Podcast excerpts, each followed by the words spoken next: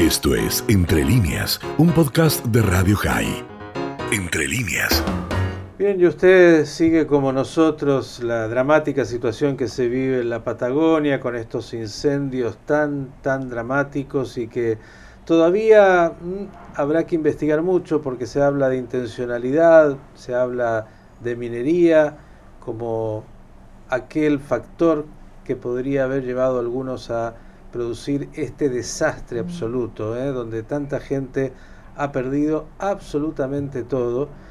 Y usted recordará que el presidente se hizo presente justamente hace poquito ahí en la zona y se dieron situaciones también muy difíciles, donde el presidente fue agredido, él y su comitiva, donde muchos esperaban respuestas, donde hay demasiadas preguntas y sobre todo donde hay mucho por hacer. Vamos a dialogar unos minutos con Gustavo Mena, quien es diputado nacional por la Unión Cívica Radical de Chubut, para ver qué nos cuenta de lo que él sabe de lo que fue ese hecho puntual y de lo que está aconteciendo. Diputado, ¿cómo le va? Miguel Steuerman lo saluda. ¿Qué tal? Buen día, Miguel. ¿Cómo le va? Muy bien. ¿Qué nos puede contar? A ver, por un lado, de, del hecho concreto de la agresión al presidente, obviamente eh, toda la falla en lo que tiene que ver con la custodia, pero también los reclamos de, la gente, que obviamente fueron los que llevaron a, esta situación.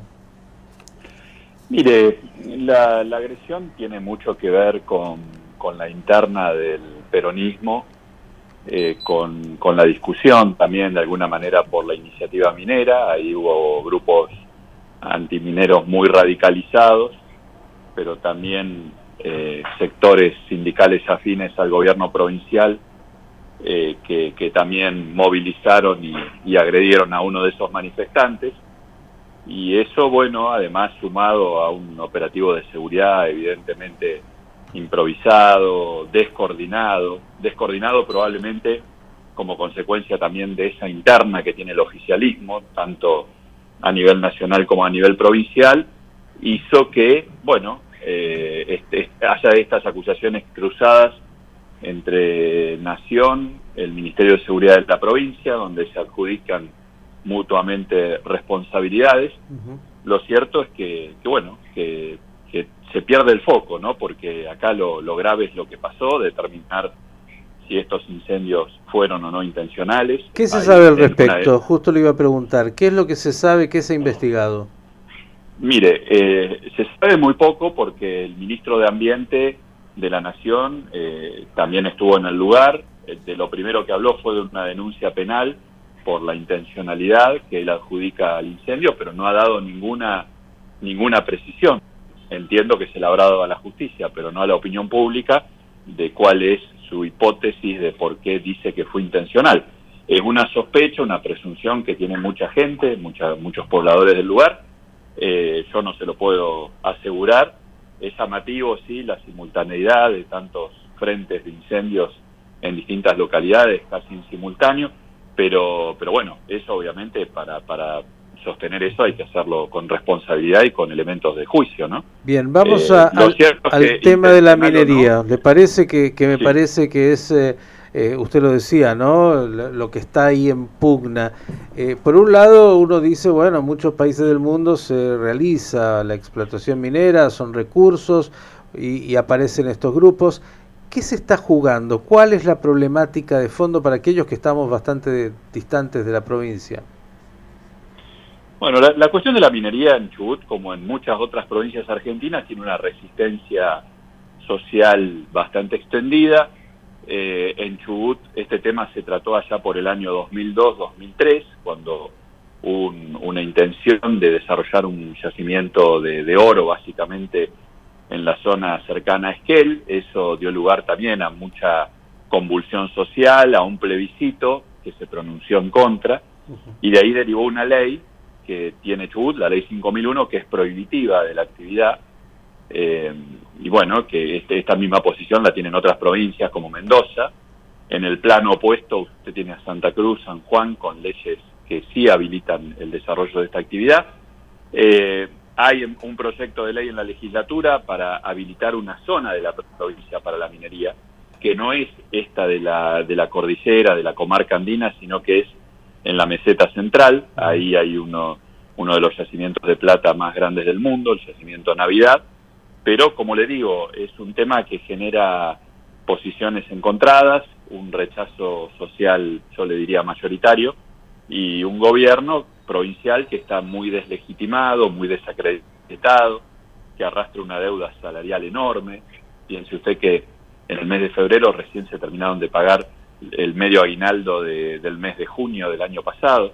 Así que es un escenario muy conflictivo eh, en donde se introduce este tema que divide, que genera mucha, mucha tensión social y en ese marco también creo que la presidencia de la nación, el presidente, de alguna manera impulsó esto para que el gobernador lo lleve adelante y luego de los, de los hechos del sábado, de alguna manera hubo una reversión de esa posición, con lo cual el gobierno provincial quedó solo expuesto a este, a este conflicto. Bien, no sé si usted es un experto diputado, pero imagino por, por lo que tiene que saber de esto en términos ecológicos, eh, ¿cuál es la oposición? ¿Qué es lo que, digamos, de alguna manera aquellos que están en, en contra de la explotación minera plantean eh, para justamente decir que no, que no quieren que esto se desarrolle?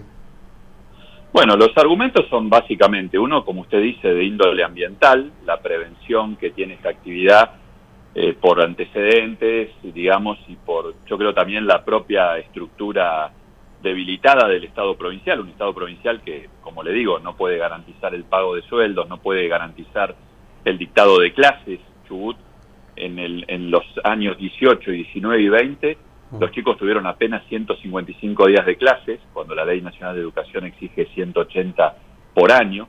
Mm. Entonces todo eso genera una, una gran desconfianza, eh, sobre todo eh, el uso de, algunas sustancias como el cianuro, que se usa para la separación del mineral de la roca. Hay una relación aproximadamente de un gramo de mineral por cada tonelada de, roca o, de, otros componentes que hay que separarlos con ese procedimiento. Yo le pregunto, diputado, porque, a ver, le voy a contar una anécdota personal, pero que, viene al caso. Eh, un amigo de mi infancia es uno de los eh, responsables más importantes de la empresa australiana, que hay dos empresas en el mundo, una canadiense y una australiana, que son grandes multinacionales de la explotación de todo tipo de recursos de la minería. Y me contaba hace unos años, él no es argentino, que el único país en el mundo donde ellos no trabajan es la Argentina. Dice, es imposible. Lo dijo, me lo, me lo contó y, yo decía, no puedo creer. Dice, no, no, tienen todas las posibilidades, pero es el único país en el mundo en el cual nuestra empresa australiana que invierte sumas eh, multimillonarias, porque la explotación minera obviamente es una inversión enorme, decía la Argentina no lo podemos hacer. Ahora digo, usted habla del panorama económico de la provincia, sueldos atrasados, etcétera, etcétera, y uno dice, a ver, tienen un recurso enorme, pero los mismos ciudadanos están en contra de la explotación de esos recursos. ¿Se han hecho estudios de factibilidad y pidiendo garantías a, a las empresas como para que no afecte lo que hace a la ecología y pueda desarrollarse, porque otra vez, en muchos lugares del mundo la explotación minera está regulada, se hace y finalmente permite que muchas provincias y muchos lugares tengan un, crecimiento económico importante.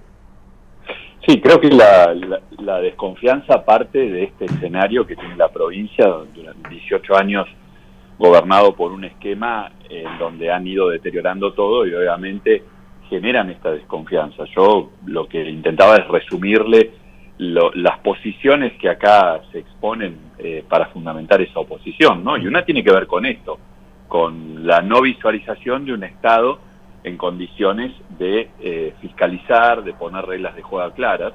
Entonces creo que de ahí viene esa prevención social y la otra tiene que ver con el esquema, digamos, de relacionamiento con esta actividad, en donde, bueno, las regalías que le quedan a la provincia son, a juicio de muchos, muy, muy exiguas, de apenas un 3%. Mm. Eh, entonces, bueno, ahí también eh, se aprecia una, un desbalance, ¿no?, entre entre lo que puede ser el, el, inmenso potencial de este recurso y por otro lado lo que queda como renta para la 3%. Estas, estas son las dos, las dos, cuestiones, digamos, que están en debate. ¿no? Sí, no, si, es un 3%, la verdad que eh, me imagino que no solamente está desproporcionada, sino un poco más.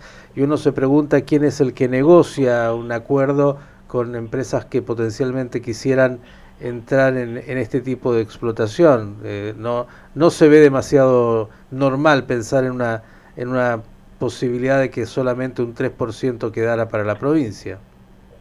Claro, exactamente, es un, es un desbalance. Esto, bueno, también viene de antecedentes históricos, ¿no? Un acuerdo federal minero que puso esas reglas allá por el año 95-96, que bueno, es, bajo el cual se han hecho los desarrollos, especialmente en la provincia de San Juan, en, la provincia de, Santa Cruz.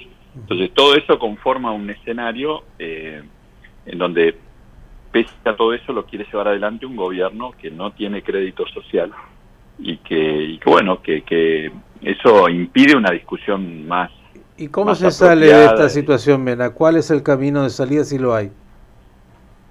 Mire, la situación de Chubut es más compleja, muy difícil, eh, excede solamente el tema que estamos conversando y, y, la verdad que lo que se requiere acá es un programa de gobierno, una reforma del Estado, una, una diversificación de la matriz productiva, son muchos, muchas, muchas cosas que hay que encarar, pero lamentablemente tenemos un gobierno provincial que está inmóvil, sin estrategia, apela al endeudamiento de corto plazo para pagar mal y tarde eh, una masa salarial enorme que, que, digamos que lo desenfoca de los otros temas, ¿no? Nosotros dimos esta discusión, lamentablemente en el año 2019, como ocurre en muchas provincias, en donde el que gobierna se cree dueño del Estado, esa concepción patrimonialista, se adelantaron las elecciones, se dieron aumentos de, sueldo con cláusulas gatillo. Más de lo eh, mismo, más de lo mismo. Eh, claro, en porcentajes que eran impagables, que permitieron ganar una elección, eh, pero fíjese, las elecciones, no recuerdo mal, fueron el 10 u 11 de junio del 2019. A los 20 días, cuando había que pagar los sueldos de junio, ya empezaron los atrasos y de ahí fue irremontable porque cada mes que pasa los atrasos son más grandes. Se han llegado a deudar algunos empleados tres meses de, sueldo. Eh, Bien, bueno, la, esa, la última que, que, le formulo, a ver si usted nos trae una buena noticia. ¿Llegaron los aviones hidrantes? No, Argentina no tiene aviones hidrantes. Mire, el, Plan Nacional de Manejo del Fuego, en este, este presupuesto 2021... Lo, anunciamos hace unos años. Eh, yo recuerdo la cadena nacional donde se nos contaba los aviones hidrantes que habíamos adquirido.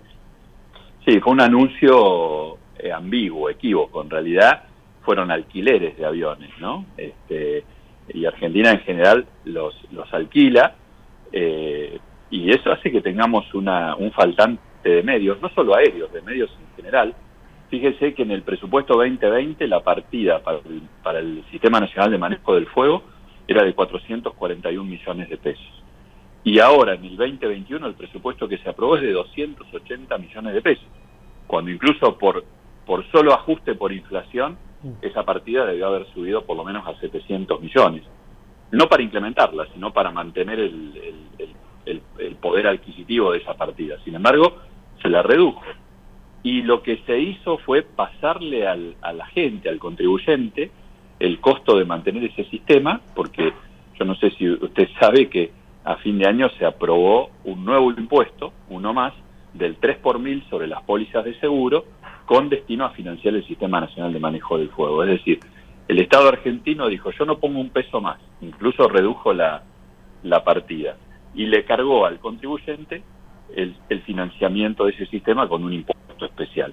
Impuesto que se empezó a pagar en enero, es decir, que recién en diciembre, eh, cuando termine el año, vamos a tener los supuestos recursos que va a permitir eh, recaudar ese nuevo tributo. En el interín nos pasa lo que nos pasa ahora, que tenemos incendios, hubo incendios el año pasado muy graves en Córdoba, en Santa Fe, en Entre Ríos, en Corrientes, los del verano que son sabidos acá en Cordillera, más allá si son intencionales o no, y una, y una escasez de medios que, realmente, este, bueno, que no son solo medios para apagar incendios, también son medios que deben estar orientados a prevenir, por eso la ley se llama, el plan se llama de manejo del fuego, ¿no?